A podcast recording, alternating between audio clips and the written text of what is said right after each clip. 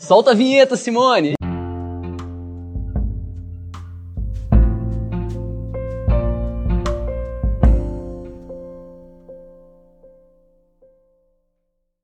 É isso aí, sejam bem-vindos ao primeiro podcast da Desigreja. Ê, que maravilha! A gente não sabe fazer podcast nem fazer abertura, mas a gente começa do jeito que dá. então, é, esse é o primeiro podcast da Desigreja é, e eu quero começar me apresentando, também o Jailson se apresentando aí, é, para vocês saberem com quem que vocês estão falando, né? Ou, ou na verdade, quem, com quem vocês, quem vocês estão ouvindo. É, eu sou o Lucas, eu sou casado com a Larissa, tenho um filho chamado Samuel e moro no interior de São Paulo, na cidade de Itu, Sou pastor de uma igreja chamada Igreja Batista Central de Itu, e é uma igreja que a gente está plantando aqui há dois anos e meio, um pouco mais de dois anos e meio. A gente está começando essa igreja aqui. É, e a pergunta que a gente sempre fica tentando se responder é por que mais uma igreja numa cidade que tem tanta igreja? É, e a nossa resposta sempre foi porque a gente entende que existem pessoas que não se encaixam em nenhuma dessas igrejas que já existem e elas desejam um outro tipo de igreja para poder fazer parte. Isso tem tudo a ver com o que a gente vai falar aqui nesse episódio e ao longo da desigreja, que é, é pensar essas pessoas, ou provavelmente você que está ouvindo a gente, que não se encaixa em nenhuma igreja, né? Então, por isso, esses projetos todos se alinham. É muito curioso. Estou falando isso justo para justificar porque que um pastor de igreja está falando de desigreja. Eu já comecei me defendendo, começamos bem. Não, começou bem, pô. Eu não tenho tanto para falar quanto você, mas vamos lá. Eu sou o Jailson, é, sou teólogo por formação, mas não exerço a, a, vocação de pastor, então o Lucas é o, é o pastor e eu sou o teólogo. Vai ser igrejado é, e desigrejado. Hã? É igrejado e desigrejado. É, mais ou menos isso. Eu sou eu sempre vivi em igreja evangélica e tal, desde os quatro, cinco anos, pelo menos. E eu moro aqui em Curitiba. Hoje eu sou eu, eu sou casado, né, com a Priscila. A gente se formou junto no, na faculdade de teologia, mas tanto eu quanto ela nós somos hoje considerados os desviados, os desigrejados.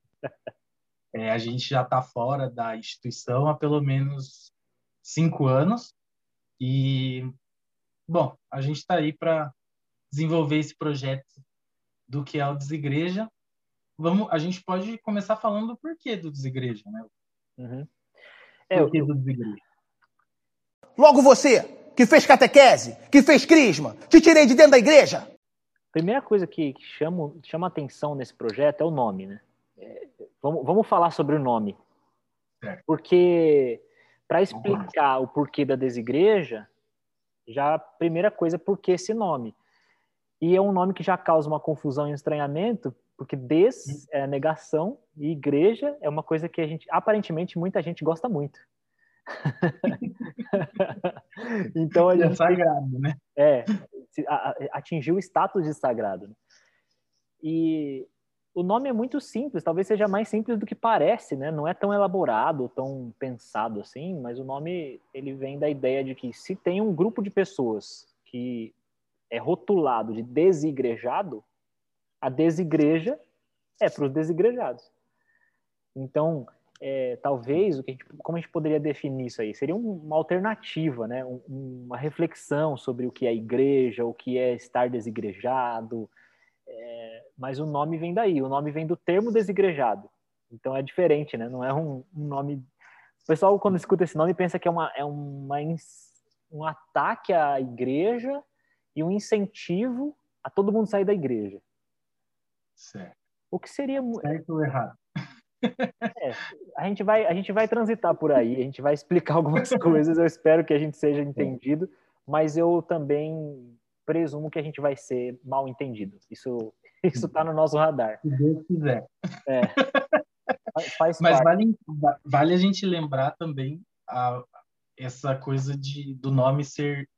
Ele é duas coisas ao mesmo tempo: é desigreja e é desigreja.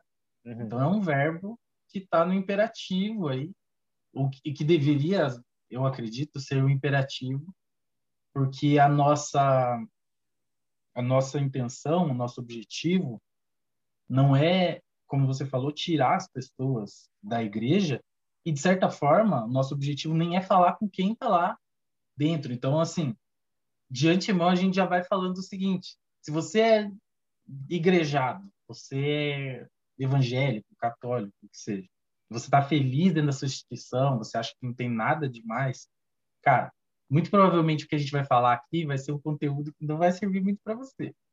Então, é, de antemão também a gente já vai dizer que não vai responder hate, não vai.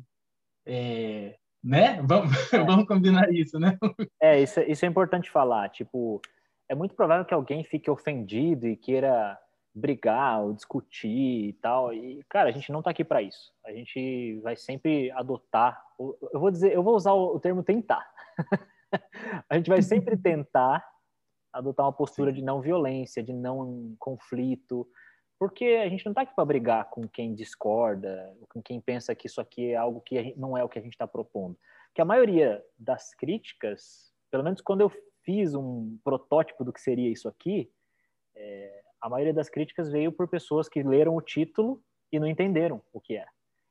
Então, a gente não quer perder tempo discutindo. Né? A gente quer propor algo. É, meu, tem muita coisa para falar, então, assim, se você está ouvindo isso aqui, você está sentindo que você é um hater, você está assim, tá coçando dentro de você, eu vou xingar esses caras, você tem um gran, uma grande chance de falar sozinho. É uma grande chance. Eu queria. É, assim, ninguém tem sangue de barata, mas eu prometo que eu vou tentar segurar e eu não vou responder é. e, não, e a da forma como eu normalmente responderia. A vantagem de a gente estar tá fazendo isso em dupla é que também a gente pode um ajudar o outro nisso, né? Verdade. É, ah, é importante também dizer que, assim, quem ouvir a gente e querer que a gente fale sobre nomes, a gente não vai citar nomes. Primeiro, porque a gente não tem. É, porque a gente acredita numa, numa ética. Não, não é. É porque a gente não tem dinheiro para pagar um, um, um possível é, processo judicial. É, então, alguma... assim, não falamos nomes, não citaremos nomes. Ah, mas tem o pastor M lá. O pastor M continue fazendo M. É. E, e, também, eu acho que tem um outro lado da gente não citar nomes. Aí eu vou fazer um lado mais bonitinho agora, mais fofinho.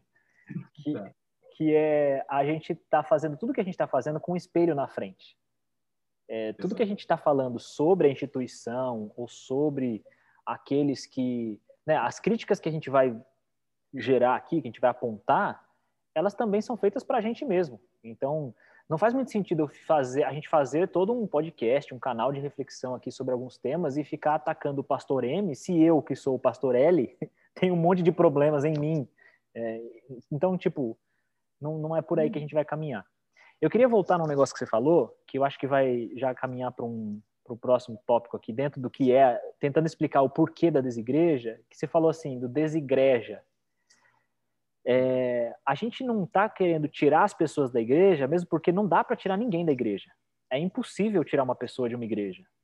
No sentido do que, a gente, do que a gente então, quer. Então vamos fazer a distinção: o que é igreja e o que é instituição. É, é, é isso que a gente tem que entender para entender tudo que a gente está falando de desigreja. Né? É, desigreja só pode ser entendido no sentido de desinstitucionalize-se. vou repetir, vou repetir desinstitucionalize-se. Porque não dá para você falar assim, é, desigreja, no sentido que o Novo Testamento chama de igreja, porque o que o Novo Testamento chama de igreja é um, o corpo de Cristo. E é muito mais profundo, muito mais sólido e indissolúvel do que uma instituição. Uma vez que você crê em Jesus Cristo, você é parte do corpo de Cristo, da igreja com o I maiúsculo, né, se a gente pode descrever Sim. assim, e ninguém te tira desse negócio. Paulo fala em Romanos 8, ninguém te separa do amor de Deus. Então não tem como a gente, como a gente pensaria no movimento para tirar pessoas da igreja. Ninguém sai da igreja, não tem como. Uma vez que você está conectado, você nunca mais vai ser desigrejado. O máximo Agora, que a gente pode fazer e é o objetivo nosso é reconduzir pessoas a se sentirem parte dessa igreja. É, porque aí a gente está falando da instituição. E é uma distinção muito importante, porque a instituição ela se define como um, um movimento humano, uma organização humana. É, que aí vai ter seu estatuto, seu CNPJ, seu caráter de pessoa jurídica, né? Porque é basicamente isso, uma pessoa física que se junta com outra pessoa física e formam um nome fantasia que é a pessoa jurídica. E isso é instituição. É... E essa instituição, o que a gente tem visto, pelo menos na nossa trajetória, com nossos amigos, na nossa sociedade, essa instituição se diferencia bastante daquilo que Cristo começou, daquilo que ele propôs, ensinou e daquilo que ele nos pediu para viver. Aí, é aí é que está o problema. Então, a gente não tem como nem a gente nem tem como atacar a igreja no sentido de I maiúsculo, porque ela é o corpo cósmico de Cristo, conduzido pelo Espírito Santo. E a gente imagina quem seria o louco, né? Quem seria o louco de se levantar contra o corpo de Cristo? Só que a gente tem que apontar que esse corpo de Cristo, às vezes, está dentro da instituição, às vezes está fora. Ele muitas tá, vezes. É, muitas vezes está fora. Ele não está exclusivo. É, uma instituição religiosa nem sempre é o corpo de Cristo. É isso que a gente quer dizer. Logo você, que fez catequese, que fez crisma, te tirei de dentro da igreja. Isso é muito importante. A gente ter essa distinção e essa é, essa possibilidade da gente colocar de fato como são os termos. Então, a nossa nosso objetivo primário aqui é a gente entender o que é igreja e o que é instituição. Entendendo o que é isso, a gente parte para falar sobre ah, quem é o nosso público-alvo.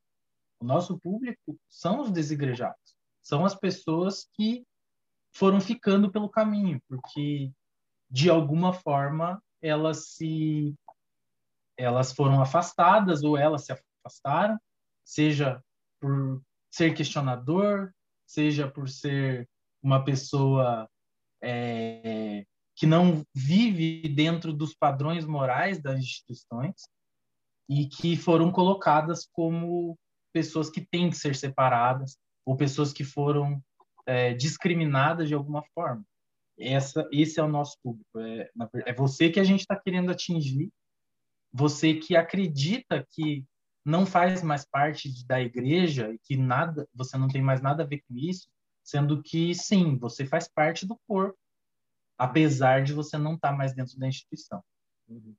E, e, eu acho que tem um, uma coisa muito interessante que quem está dentro de uma igreja, que a gente já falou isso aqui, mas eu vou fazer esse adendo não é que você não é bem-vindo, mas tem gente dentro da igreja que está lá dentro da instituição que quer fazer a diferença dentro dessa igreja, que está ali às vezes numa posição de liderança ou às vezes próximo a alguém da liderança e está dizendo assim, meu, é, eu acho que isso aqui poderia ser um pouco diferente. Ou às vezes eu já conheci também instituições que são sérias de acordo com o Evangelho, de acordo com o Novo Testamento. A gente também não quer jogar tudo no lixo, né? Claro que a maioria tem um problema aí, a gente vai falar muito sobre esses problemas. Mas é, há espaço também na desigreja para aquele que está numa igreja, só que ele está vendo ali as incoerências. Porque, cara, o, a grande questão é autocrítica. Né? Como a gente falou aqui no começo, eu sou pastor de igreja. Por que, que eu estou aqui na desigreja? Porque eu, como pastor de igreja, eu tenho que manter sempre comigo a autocrítica de que aquilo que eu estou construindo e promovendo como instituição religiosa pode ter problemas. Na verdade, tem problemas, porque é uma instituição, não é o corpo de Cristo. E a minha bronca é a gente chamar duas coisas diferentes do mesmo nome. É uma pobreza de vocabulário, eu acho. Esse que, esse que é, o, é o grande problema. Porque aí a gente tem que ficar fazendo essa distinção. Ah, igreja com I minúsculo, igreja com I maiúsculo. Mas, cara, na língua portuguesa, o I minúsculo e I maiúsculo não querem dizer nada. É, é I do mesmo jeito. Então, quando a gente fala na rua, ah, eu vou à igreja, não faz sentido. Por quê? a gente está dizendo que eu, eu, vou a um templo, eu vou a um prédio, eu vou a uma instituição. Porque a igreja, que o Novo Testamento chama de igreja, não é um prédio, não é um local. Já começa por aí. Então não tem como você ir à igreja. É, você é a igreja, você faz parte da igreja. E para alguns, talvez aí, alguns que já estão acostumados com essa. Tem muita gente que está acostumada com essa conversa, né? Então isso aqui pode parecer muito introdutório, mas é, é introdutório é o episódio 1. então a gente, a gente, precisa dizer o óbvio, que é, é, óbvio que não dá para ir à igreja. Só que a gente chama instituição e organismo, vou usar essa palavra organismo, né? A gente chama do mesmo nome. O cara Sim. vai, aluga um prédio, bota umas cadeiras, ele se intitula pastor, ou ele recebe essa essa outorga, né? Vamos falar chique? Olha que uhum. bonito. Ele recebe essa validação da sua denominação. Aí ele abre as portas desse templo aos domingos. E ele põe lá na frente uma plaquinha. A palavra que ele usa lá é a mesma palavra que o Novo Testamento usa. Só que as duas coisas não necessariamente são a mesma coisa. A começar que o Novo Testamento não tinha, não tinha templo, né? Deus não habita em templos feitos por mãos humanas, Sim. mas em corações. E aí você vai. A igreja é, um, é uma comunidade, é um movimento para o Novo Testamento. E hoje a igreja a gente entende como um prédio, uma instituição. Aí tem que, a gente tem que desconstruir tudo isso para começar essa conversa. Sim. Por isso também a, esse esse projeto Desigreja, a gente não sabe exatamente quanto tempo vai durar. Uhum. a minha ideia é de que ele se perpetue porque ele a intenção é ser um espaço de desconstrução. Uhum. As instituições elas estão recheadas de pessoas que têm muitas certezas e poucas dúvidas. E aqui é um lugar de dúvida, de questionamento, de reflexão, de autocrítica, como você falou. E aqui a gente é, não só prega, mas a gente proclama a liberdade total para que você possa ouvir a gente, falar com a gente e é, poder até concluir, falar assim, olha, cara, eu não acredito em absolutamente nada do que vocês estão falando. para mim é uma grande viagem, para mim é uma bobeira e tal, Deus não existe e tal, tá tudo bem. Eu não vou deixar, a minha fé não vai ser abalada por causa disso. Então, a sua possível falta de fé também é, ela é totalmente aceitável e, e, possível aqui. É. É, a, gente, a gente também pensa que muitas pessoas, e esse é um dos motivos do porquê a gente se reuniu, é, com essa todas as características de, de, de instituições, né? as instituições elas têm magoado muitas dessas pessoas, elas têm ficado pelo caminho. E a gente acredita que isso é, é, é uma coisa muito séria, porque apesar do que você falou ser óbvio, parece óbvio, mas ele leva a outro óbvio que não é muito dito, de que pessoas que estão fora da instituição, elas são consideradas como desviadas, como pessoas descrentes, uhum. como pessoas que como é que nos, na cientologia chama? São supressivas. Uhum. São as pessoas com que você deve se afastar. E não. Pessoas que estão fora da instituição podem muitas vezes estar corretas. Elas podem estar fora exatamente porque o que está acontecendo dentro não é compatível com a mensagem do Evangelho de Jesus. Uhum. E isso é muito sério. Porque a partir desse momento, muita gente. Isso é, é... denúncia, hein? Isso é denúncia. Isso aqui tem que. É, denúncia! Denúncia! Isso aí, é, tá certa indignação, ah, não, Renan! Então, a gente tem. É... Pô, mano, eu me perdi agora. Você tá falando que não. às vezes a pessoa tá fora da igreja porque ela percebe que a instituição não está de acordo com o evangelho de Jesus Cristo. E às, Sim. Vezes, às vezes ela tem razão de estar tá fora. Ela é taxada como preguiçosa. Uhum. Mas como não sentir preguiça de comparecer a um lugar que significa muito pouco, que tem muito ritual e pouco, pouca comunhão. Uhum. Como não se, como você se sentir incluído por um lugar que se tornou é, lugar de exclusão, lugar de separação entre as pessoas? Um, um evento, e a né? gente um isso, é, porque como você falou, colocar uma placa, dizer que é ter carteirinha, ser ter um título, é, frequentar aos domingos ou aos sábados, depende da sua vertente, uhum. é, cantar músicas consideradas sagradas, elas não te tornam cristão de fato. Uhum. O que, que torna a gente cristão de fato? Ah, aí a gente vai, a gente vai ter muito episódio para falar sobre isso. Mas é, é. é, a partir disso. É, é, eu vou deixar essa bola para outro episódio, mas é a partir dessa reflexão. O cara, cara, isso, isso é uma coisa que não entra na minha cabeça. O cara sai da casa dele no domingo, ele vai até um prédio feito de tijolos. Ele entra. Ali tem uma música sendo tocada. ele sabe mais ou menos, ou alguém na hora da música vai dizer a ele a hora de ficar de pé, a hora de sentar, se, se bate palma, se não bate palma, ele vai ver ali como é que o. É, é, vou tentar não usar uma, uma, palavras muito fortes, mas ele vai, ele vai olhar o rebanho, ele vai olhar o movimento. Não perder a audiência no primeiro episódio. É, ele, vai, ele vai olhar o, o movimento de rebanho ao redor e aí ele vai ver, ó, as pessoas estão ficando em pé, as pessoas estão sentando, as pessoas estão batendo palmas, as pessoas estão cantando. Algumas pessoas, em alguns lugares, é, umas gritam mais, outras gritam menos, outras gritam nada. Então ele vai ver como é o movimento daquele grupo social, ele vai ter um, um, um impulso de adequação, porque isso é básico do ser humano. Aqui a gente está falando de nada espiritual, é básico. Você entrou num lugar, tem um grupo de pessoas fazendo, é, você tem um impulso, cara, se eu não fizer, eu vou ficar excluído, eu vou ficar de fora. Então ele vai cantar junto, vai bater palma junto. De repente, em algum momento, todo mundo vai sentar, vão escutar um cara falar, ele vai falar sobre um texto é, que tem algo sagrado nesse texto, mas ele vai falar um discurso dele, da interpretação dele, e vai dizer que essa interpretação dele é a verdade absoluta. Dificilmente você vai ver um pastor, um líder religioso, um padre admitir que o que ele está pregando é a interpretação dele daquele texto. É a visão dele daquele texto. De repente, esse cara, e aí, voltando à nossa historinha, né? O cara saiu de casa, foi lá no prédio, cantou, sentou, ouviu um cara falar, ele volta para casa e ele vai dizer: Eu sou cristão, eu sou igreja, eu, eu faço parte de uma igreja. Se você olhar para o Novo Testamento, principalmente para Atos, você vai ver que tá, isso está muito distante de ser igreja, é muito longe. Dizer que, as, quando Atos fala, né? Eles tinham tudo em comum, não consideravam unicamente sua coisa alguma, eles se reuniam diariamente de casa em casa para partir o pão e perseverar na doutrina dos apóstolos e orar.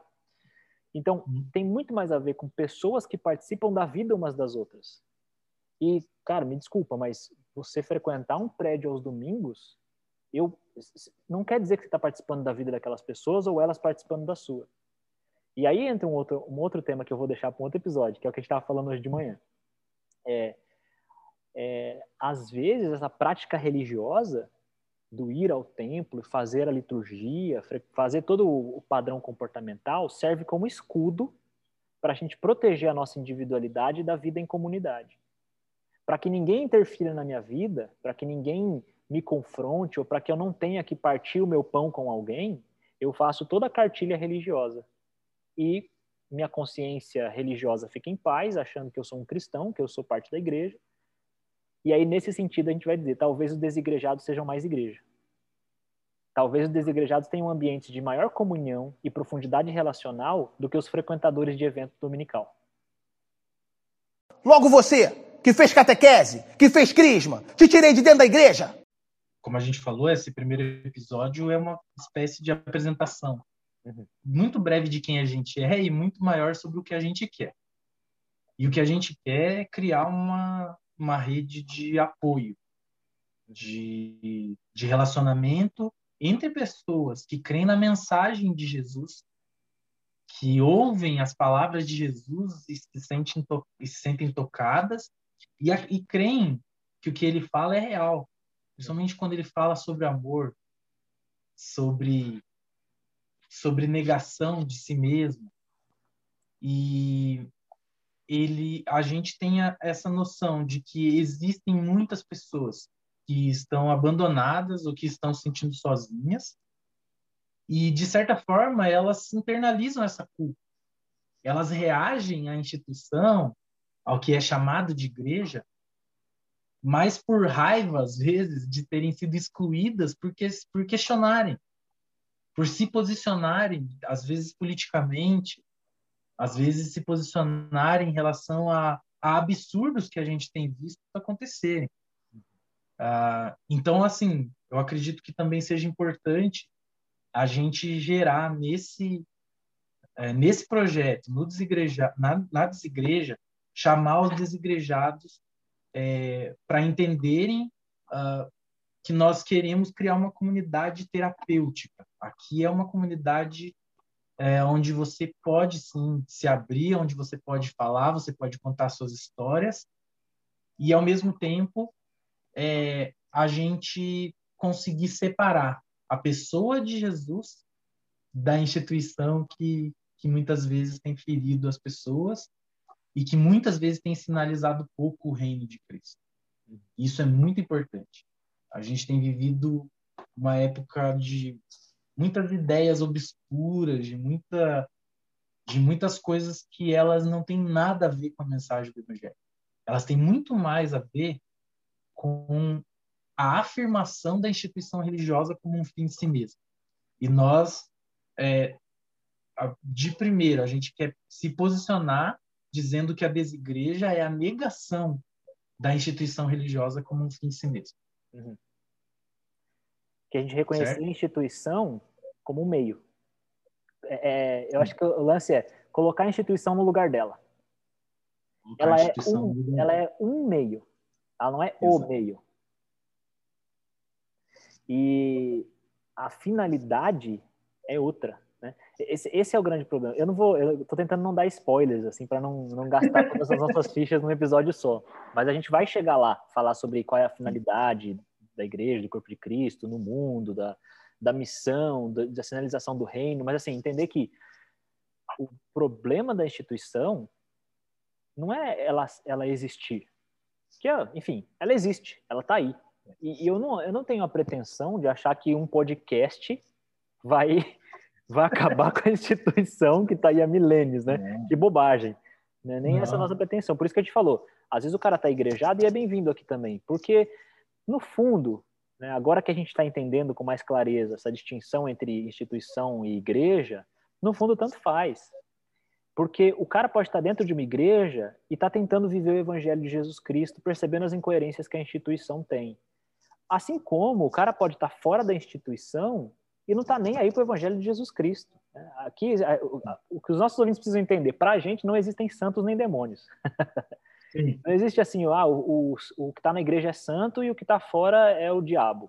Ou, na verdade, porque a gente se chama desigreja, é achar que a gente vai cair nesse dualismo, nessa nesse, nessa binariedade de falar, não, vocês desigrejados são os santos, as vítimas, e os igrejados são os vilões. Não, para a gente, o, nós todos somos é, vítimas e algozes de si mesmos, né? Então, tipo, a, a, gente é o próprio vilão e a gente é o próprio santo, não tem essa. Eu sou vítima e eu sou vilão.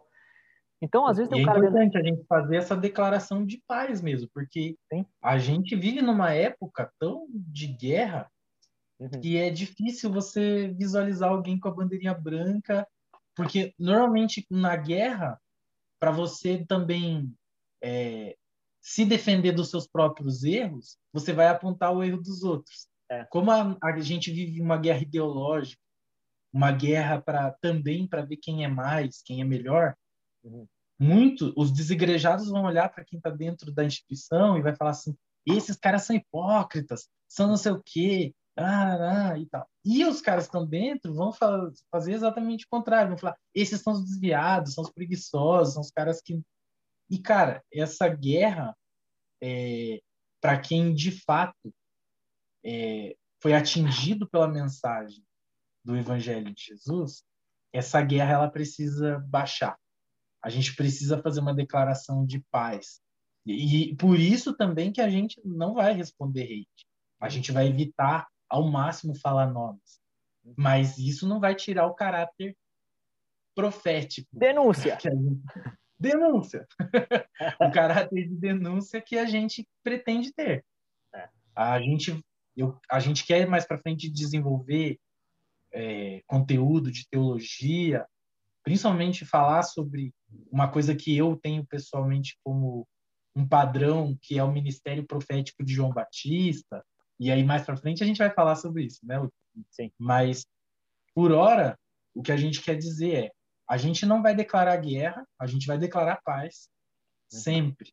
Sempre tentar levar as pessoas a, entender, a discernirem o corpo. Eu acredito que essa é a função.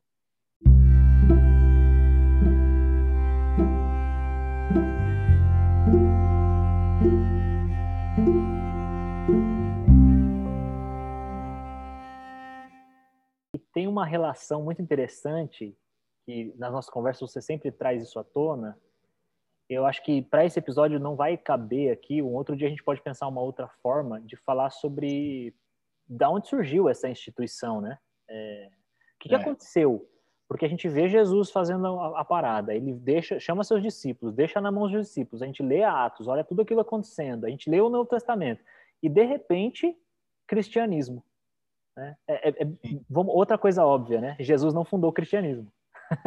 Isso é uma outra coisa que, que é o óbvio que precisa ser dito. E morreu judeu, né? É, nasceu judeu, cresceu judeu, morreu judeu, ressuscitou judeu, foi embora judeu. É, se fosse falar de religião, ele é judeu. E a gente criou uma religião em nome de um judeu que leva o nome de Cristo, mas a gente tem que assumir, para começo de conversa, que Cristo não era cristão. é, mas então, outro episódio a gente pode falar sobre a história dessa instituição, que aí vai ter tanto a ver com. Alguns vão colocar esse início da instituição em Constantino, é, quando o, o, o, imperador Constantino se converteu ao cristianismo, ele começou a colocar o cristianismo como a religião do Estado, do Império Romano, e começou a dar moldes institucionais, dizer tem a reunião. Só uma curiosidade muito interessante quando eu estava estudando isso, é, o imperador, quando ele se converteu e ele começou a criar o, o templo, né? Foi aí que uhum. começou a ideia de se arrumar para ir para a igreja. Sabe essa coisa que a gente tem da roupa de ver Deus? Roupa de ver Deus é muito bom, né? É, porque antes eles eram, ah, os cristãos eram perseguidos, então eles se reuniam no, nas casas, escondidos, e os romanos acusavam eles de umas coisas muito interessantes, porque eles eram chamados de ateus, eram chamados de canibais e ocultistas. Aí você fala, imagina que interessante, né? Ser cristão, o pessoal exalta muito a igreja primitiva. A igreja primitiva era assim, você ia andar na rua, iam chamar você de ateu, ocultista e canibal. Mas, fala, mas por que isso? Né? Que, por que, que os cristãos eram chamados assim? Bom, primeiro porque chamava, alguém perguntava para ele: Você acredita que o imperador é Deus? César é Deus? Ele ia dizer: Não, para mim César não é Deus. Ah, então você é um ateu, você não acredita em Deus. Sim. Ocultismo, porque as reuniões deles eram secretas, eles morriam de medo de morrer. Uhum. Então era tudo secreto, tudo escondido.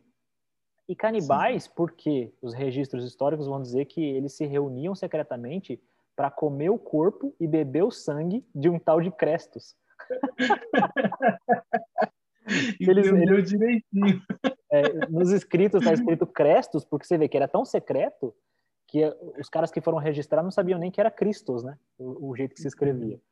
Então eles dizem assim, meu, tem um tal de Crestos que eles vão comer o corpo e o sangue dele nessas reuniões. que loucura, canibalismo. É. Não, e assim, tem registros também de que eles se reuniam muitas vezes porque eram lugares que eram por hora sagrado, por hora profanos, eles se reuniam em cemitérios. Sim. Muitos de cemitérios onde eram enterrados os, os corpos, né, de, de pessoas que tinham sido mártires e tal. Então eles viam no cemitério um lugar seguro e um lugar para que eles pudessem se encontrar e ao mesmo tempo celebrar entre aspas a vida daquela pessoa que foi.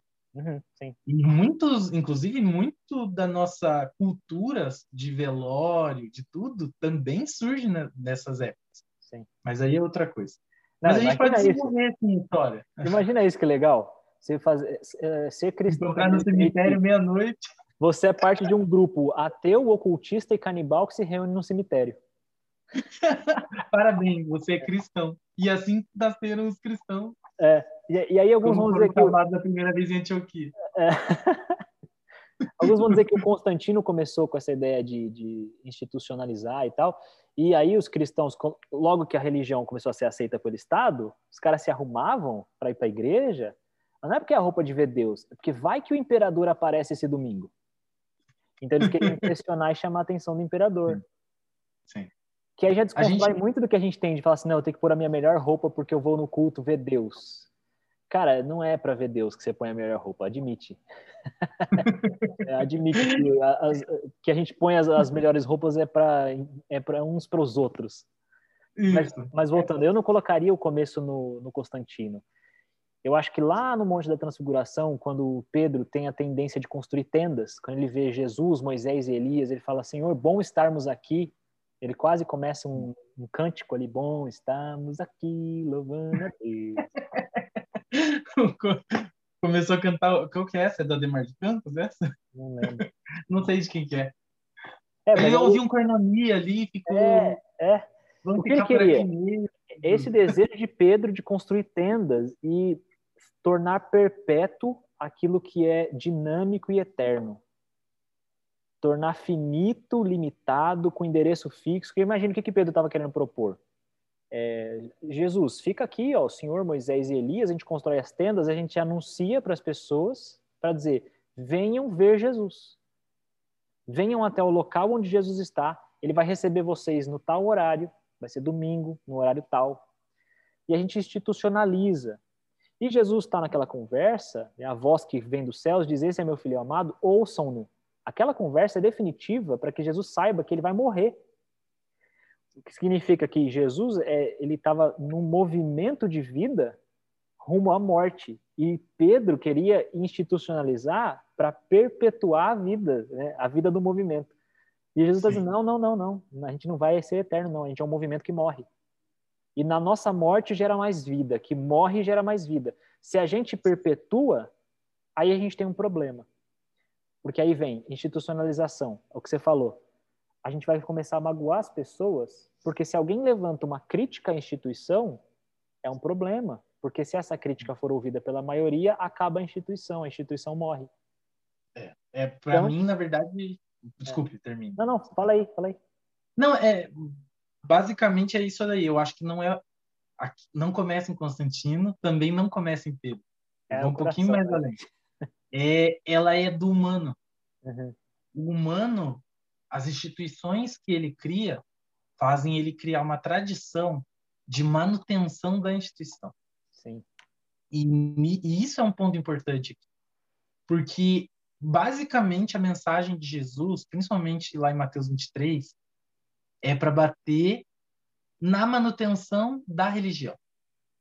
A manutenção da religião, da instituição, ela faz com que a hipocrisia reine, ela faz com que você passe o pano para uma série de injustiças, ela faz com que é, você queira que aquilo se perpetue e toda instituição vai precisar de, um, de uma alguma estrutura de hierarquia.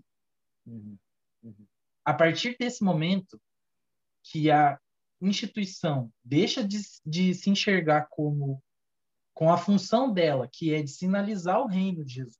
Mais para frente a gente vai falar sobre reino, mas que cabe agora para a gente saber.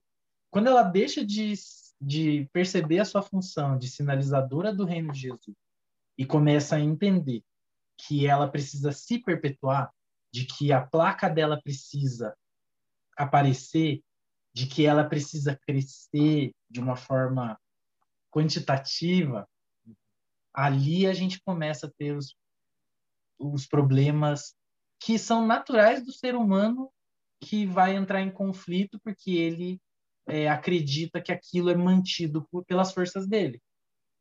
É, que aquela estrutura de poder tem que ser mantida. E aonde a gente sabe que tem estrutura de poder, vai ter injustiça, vai ter exclusão, vai ter o afastamento de pessoas. Que é, é a nossa tendência de, é, de sintetizar, quer dizer, a gente, a gente olha para a realidade da vida que é meio caótica, é bagunçada, e a gente tenta colocar ordem. Então, essa instituição nasce desse desejo de eu preciso organizar o que eu penso. Então, quando eu vou institucionalizar, eu vou definir qual é o dia que a gente se encontra, qual é o dia que a gente não se encontra, quem é que faz parte, quem é que não faz parte. Então, eu vou criar ali uma doutrina, eu vou criar um credo, uma confissão, um credo apostólico, uma confissão de não sei o que lá, que é para dizer, isso, quem crê nisso é do nosso time, quem não crê está do lado de fora. Ou existe um, uma narrativa da nossa religião, aquela outra narrativa é dos outros, da outra religião. Eu começo a fazer distinção entre as pessoas, e aí essa exclusão. Mas é uma E olha só, os nossos ouvintes vão perceber isso muito rápido. A gente tem a tendência de pegar um fio da conversa e dar uma volta imensa. E para a gente não, não estourar nosso tempo aqui, eu queria só voltar no ponto onde eu comecei a dar essa volta, que eu citei que você, nas nossas conversas, fala muito de uma coisa, que é sobre a, essa coisa da instituição ser violenta. É aí que nasce a violência, né? Porque se o cara que tem a dúvida, o cara que questiona, o cara que aponta os, os furos, né? Você falou da hipocrisia. É óbvio que a, a instituição ela vai, ela precisa dessa hipocrisia para existir, porque é um grupo de pessoas. Aí você é um pouco mais crítico do que é, é, eu vou tentar ser menos polido aqui. É um grupo de pessoas que está tentando. Vai, vai é, é um grupo de pessoas que está tentando dizer que é o povo de Deus, o povo santo de Deus. Eles querem se intitular povo de Deus. Eles querem ser vistos e reconhecidos na sociedade como gente notável e gente respeitada, cidadãos de bem. Cidadãos de bem. Isso. isso. Era isso que eu queria que você falasse. Só que, na verdade, ninguém é bom. A gente, a gente é tudo uns trastes, velho. Se você então, leu a Bíblia direito, você vai concluir que ninguém é bom. É, então. E aí, se você quer criar uma instituição que, que ela arroga para si o título de santo, é tudo hipocrisia. Porque se a gente assumir que a gente é tão falho quanto aqueles que não estão na nossa instituição, aí o muro da instituição cai. Então, o que, que faz a instituição subsistir? Ela ser hipócrita quando se reúne, fazer de conta que é santo e delimitar quem não é santo como nós não é bem-vindo aqui. Ou, para você ser bem-vindo, aí vamos falar das armadilhas da instituição, né? Venha como você está. Você é bem-vindo do jeito que você está. Aí, uma vez que você entra, não, agora você tem que se mudar completamente para se tornar como nós. Jesus falando, venha como está, e a igreja falando, como está não pode ficar. É. é Deus, Deus ama você demais para deixar você do jeito que você está. e aí começam as violências, que é a, você falou da hierarquia sempre vai ter um, um, líder, alguém que tem ali uma certa autoridade, aparentemente no imaginário popular, vinda de Deus, essa autoridade, para uniformizar pessoas, para violentar as individualidades, as privacidades, as características da diversidade, da pluralidade. Nossa, que difícil, enrolou ali. Pluralidade. A, a pluralidade, as peculiaridades de cada um. Esse cara, ele, ele assume o papel de uniformizador daquela comunidade. Então, homens têm que viver assim, mulheres têm que viver assim, e a massificação. Todo mundo aqui nessa comunidade é assim. Nós cremos assim, quem só pode fazer parte quem concorda com nossa declaração de doutrina, é, e aí vai massificando e doutrinando. E talvez, vou dizer, como o nome desigreja nasce do termo desigrejado, a gente tem que admitir que existe um movimento anterior ao nosso projeto aqui. Talvez esse movimento seja justamente das pessoas que não aceitaram ser uniformizadas. Sim. E por não serem. E é para quem a gente fala. Se tornam excluídos, né? Sim. E é, violentadas. É, que é, é para quem a gente fala e a gente está reagindo a esse movimento. Né? É. Alguma coisa precisa ser feita. Que a gente tentar, como, como uma espécie de, de grito de socorro, né? ou sei lá, o grito de denúncia, é, é dizer para a instituição: pare de violentar as pessoas.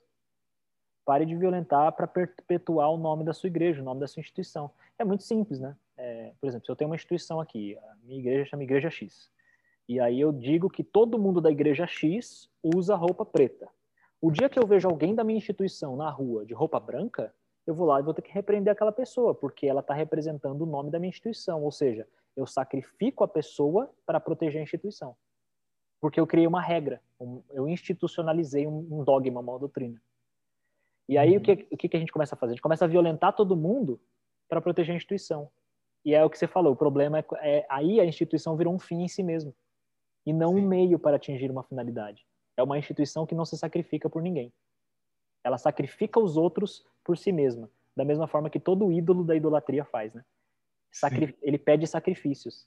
A instituição, ela pede que sacrifique as individualidades em nome de proteger a sua instituição. Então, é, ela se torna um ídolo. Nós veneramos e adoramos. Logo você, que fez catequese, que fez crisma, te tirei de dentro da igreja.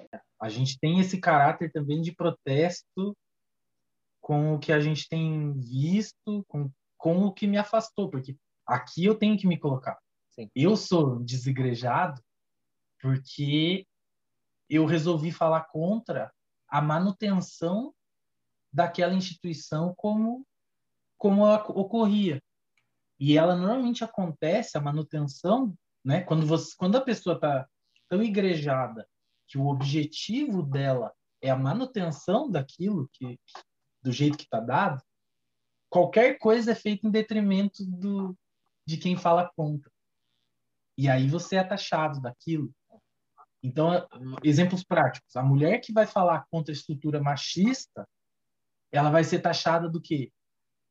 De, aliás, chamada pejorativamente de feminista. Uhum.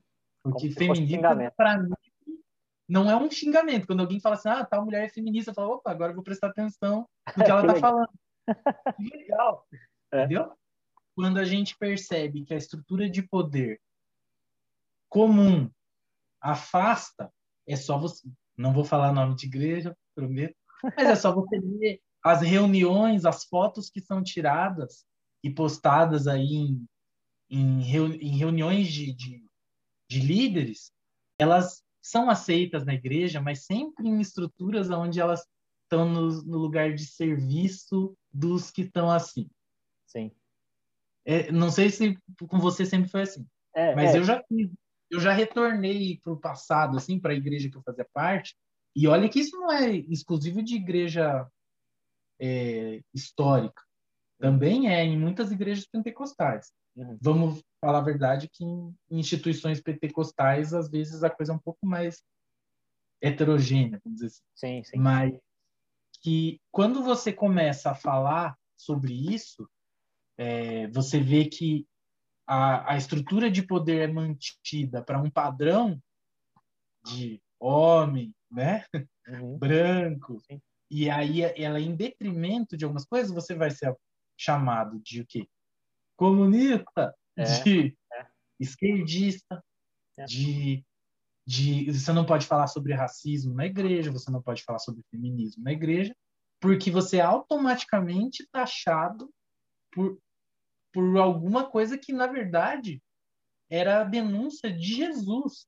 E a gente, de alguma forma, deixou um lado ou outro da ideologia sequestrar ideais que são que não são necessariamente de esquerda ou de direita, mas são ideais humanos, que são ideais de igualdade, de equidade.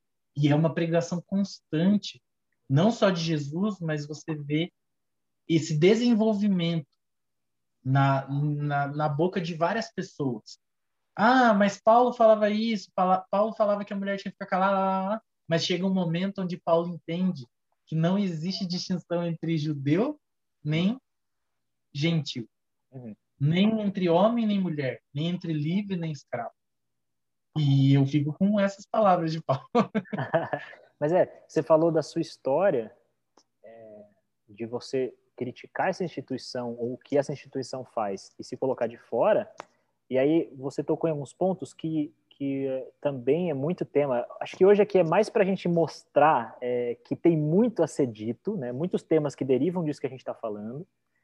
Mas um, um, uma dessas pontas que a gente vai deixar aberta aqui é essa relação entre a instituição e o Estado e política, igreja e política, instituição e Estado, porque desde Constantino, que a gente está falando, quando a gente fala Constantino, a gente não está falando de um pastor, ou de um padre, ou de um sacerdote, ou de um papa. A gente está falando de um imperador que se converteu.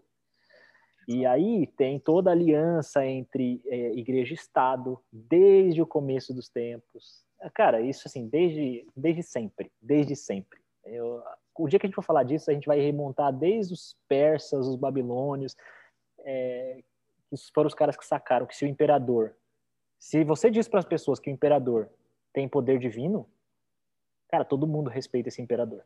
Porque as pessoas têm muito mais medo de ir para o inferno do que serem presas ou mortas.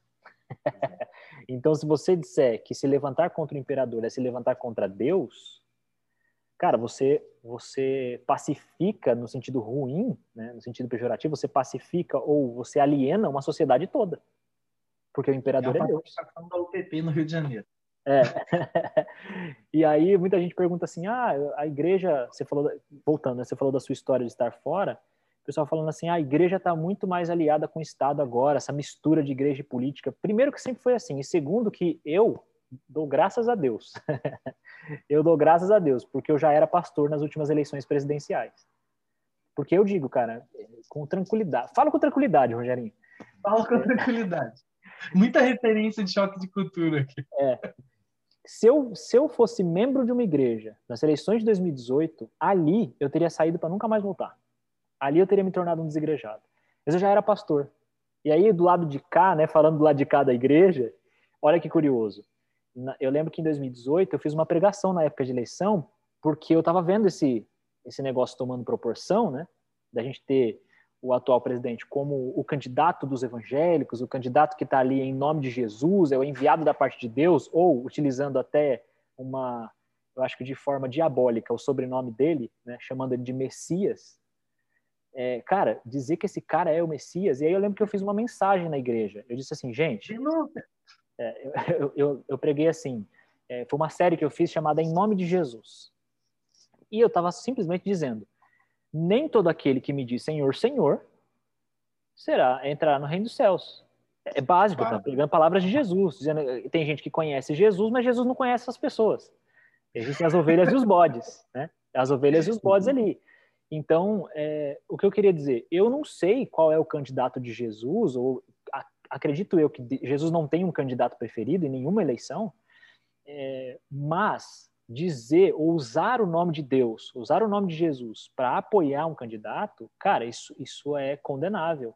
E eu, o centro da minha mensagem foi basicamente assim: escolha um candidato pelas competências, pelos projetos, ou Sim. assuma que você concorda com as ideologias dele e você quer, sei lá, você é de direita, quer votar num cara da direita, você é de esquerda, quer votar num cara da esquerda, assuma isso, mas não diga que esse é o candidato de Jesus ou esse é o candidato de Deus. Cara, nós perdemos pessoas na nossa igreja me chamando de comunista.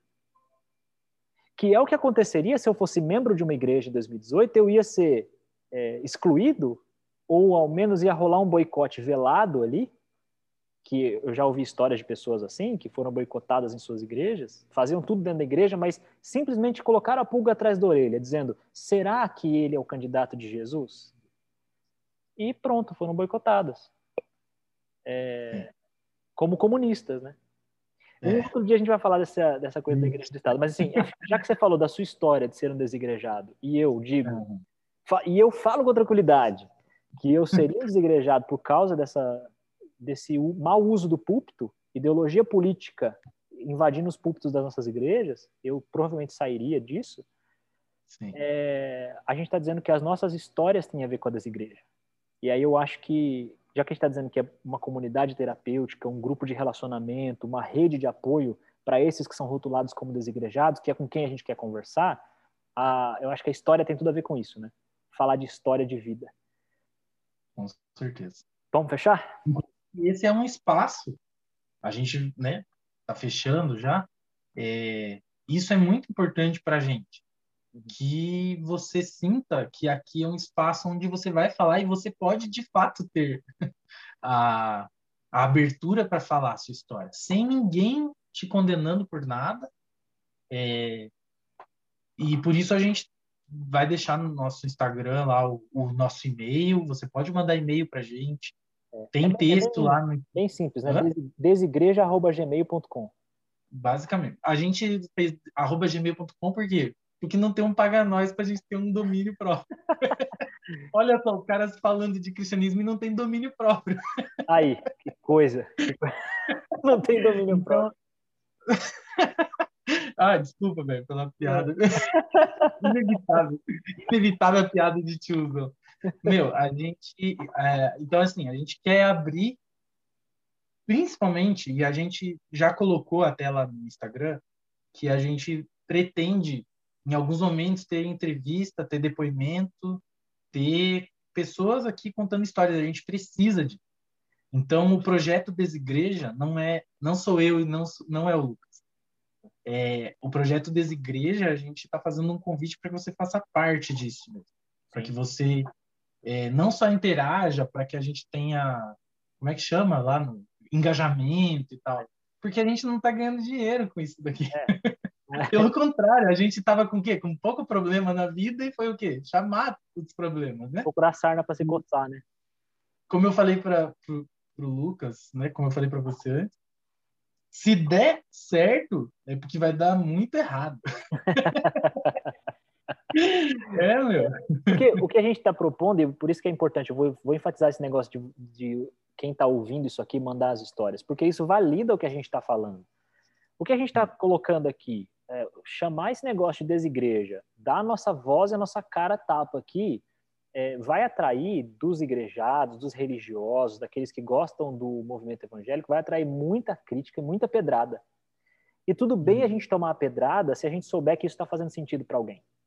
Então, os depoimentos de, vo é, de vocês, né, que estão ouvindo isso, ou você que se denomina um desigrejado, você que está fora da igreja, a sua história, e eu conheço algumas já de algumas pessoas, se você tiver uma história parecida, manda para a gente. Por exemplo, histórias de violência religiosa, de abuso psicológico dentro das igrejas, abuso emocional por parte de sua liderança. Cara, tem muita história terrível, lastimável. A gente não quer aqui. Assédio. É, assédio. A gente não quer crescer em cima da desgraça alheia, mas a gente quer. O seu, o seu depoimento é importante para a gente, para a gente saber que a gente está falando de algo que faz sentido para você e para a gente poder dizer, quando a gente for criticado, dizer assim, cara, é, esses desigrejados, eles são vítimas da igreja eles são é, os feridos. Eles mais da instituição. Né? É da instituição. E então a sua história para nós é o que valida o nosso movimento. E aí é o jeito também de a gente de você fazer parte, né? Quem está ouvindo isso aqui, fazer parte desse relacionamento, porque no podcast estamos nós dois gravando, futuramente a gente vai ter entrevista, tudo mais, mas a gente quer incluir nessas nossas conversas é, ou, as histórias das outras pessoas.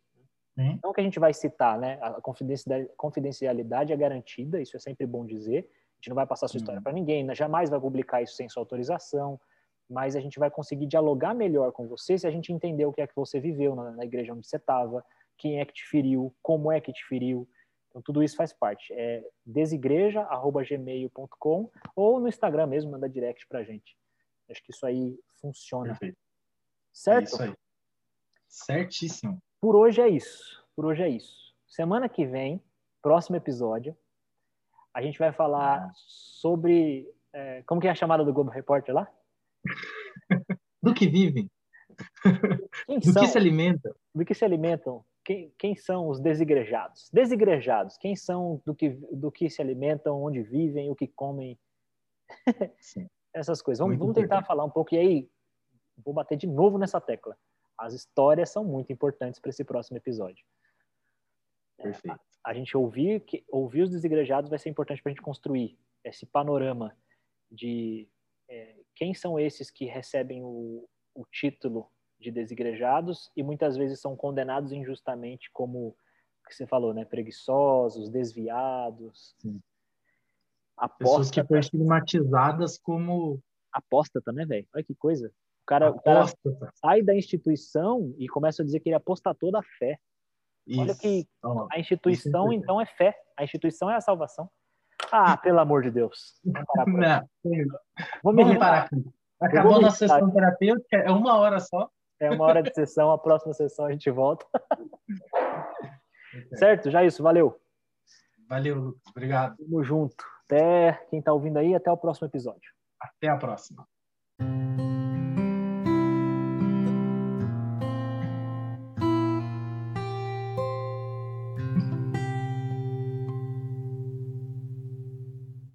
Acabou o programa.